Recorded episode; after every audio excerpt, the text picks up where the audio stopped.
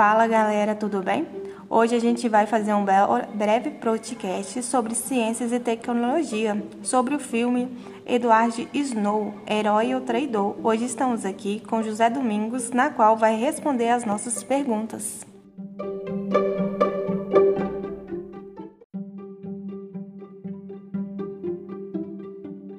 José, você pode contar um pouquinho pra gente quem foi o Eduardo Snow? Bom dia, galera, como vão? Bem, Edward Snowden é um cidadão americano, filho de um oficial da Marinha dos Estados Unidos. Tinha um sonho de fazer parte do Corpo de Fuzileiros Navais americano e auxiliar no combate à guerra no Oriente Médio, iniciada pelo então presidente George W. Bush. Porém, certo dia ele se acidenta, pós-cirurgia ele é detectado como inapto ao exercício e ali, dando continuidade ao seu sonho árduo de fazer parte da defesa americana, ele ingressa numa, num curso, num concurso para fazer parte da NSA. E como expert em processamento de dados, ele se sobressai entre os demais fazendo com que ele ingressasse na empresa Bose Island Hamilton no Havaí. E ali, é, aquela empresa era relacionada a diversas agências eh, do governo norte-americano. Enquanto estava no Havaí, ele baixou documentos em torno de 1 milhão e 700 mil documentos né, de cidadãos americanos e também de líderes de governos de praticamente diversos países. Aonde certo dia ele já namorando, ele precisava de ter acesso a dados de um certo banco, com como aquele cidadão ele fazia parte do país do Paquistão e estava ali sob vigilância, ele usa a esposa, a namorada, perdão, para que pudesse ter acesso àquela pessoa. E através dos seus métodos, ah, usando de má fé, creio eu, tá? aquela pessoa foi induzida tá? a fornecer algumas informações para, para a agência e levando em risco a, também a vida da sua filha.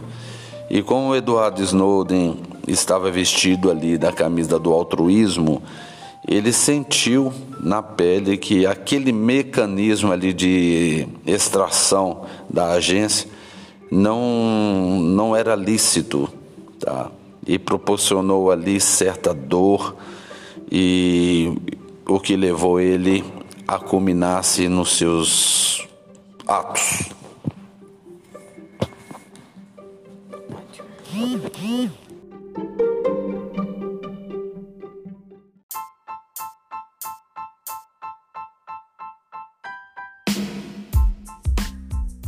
Então agora a gente vamos falar também como isso influenciou o direito universal na privacidade. O José vai explicar a gente um pouquinho sobre isso.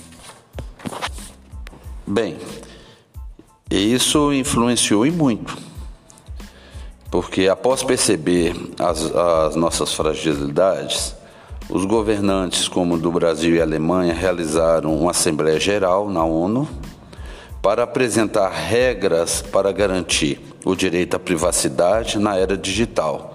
Regras essas que culminariam, como em 2018, na criação da GDPR europeia e em 2020 na LGBT brasileira.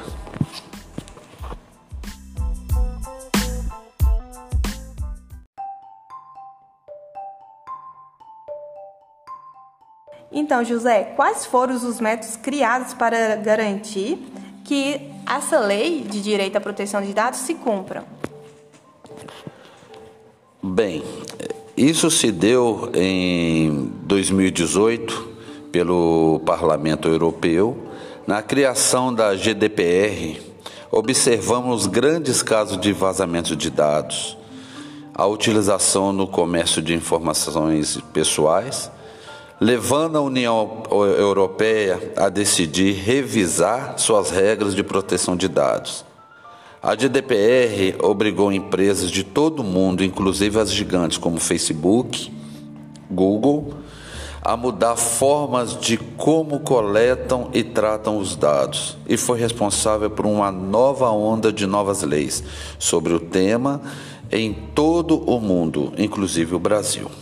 Já no Brasil, em 2020, criamos a LGPD, tá? Lei Geral de Proteção de Dados, é, sendo anunciada naquele ano que deveria entrar em vigor já imediatamente. Né? Porém, culminou a sua ingressão no ano seguinte, que foi 2020 claramente influenciada pelos princípios de diretiva europeia, a LGPD vale para todas as empresas que recolhem ou tratam dados no território nacional ou de cidadãos brasileiros.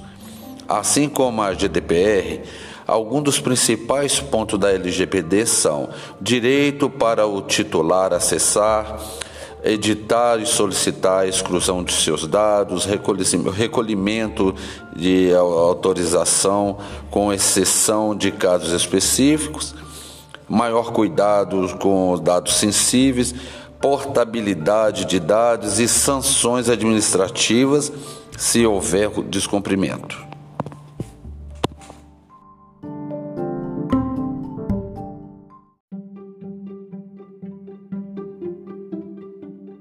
Então, gente, é isso. O Eduardo Snow foi uma das primeiras pessoas que realmente conseguiu expor o sistema, né? E com isso a gente criamos novas leis, não é mesmo, José? É isso aí. É, ele foi uma, o pilar de tudo e sem a sua denúncia jamais poderíamos partir para o princípio que chegamos até agora. E esse foi nosso trabalho feito por mim, Lorena, José, Sara e Rafaela. Até a próxima. Obrigado, galera. Até a próxima.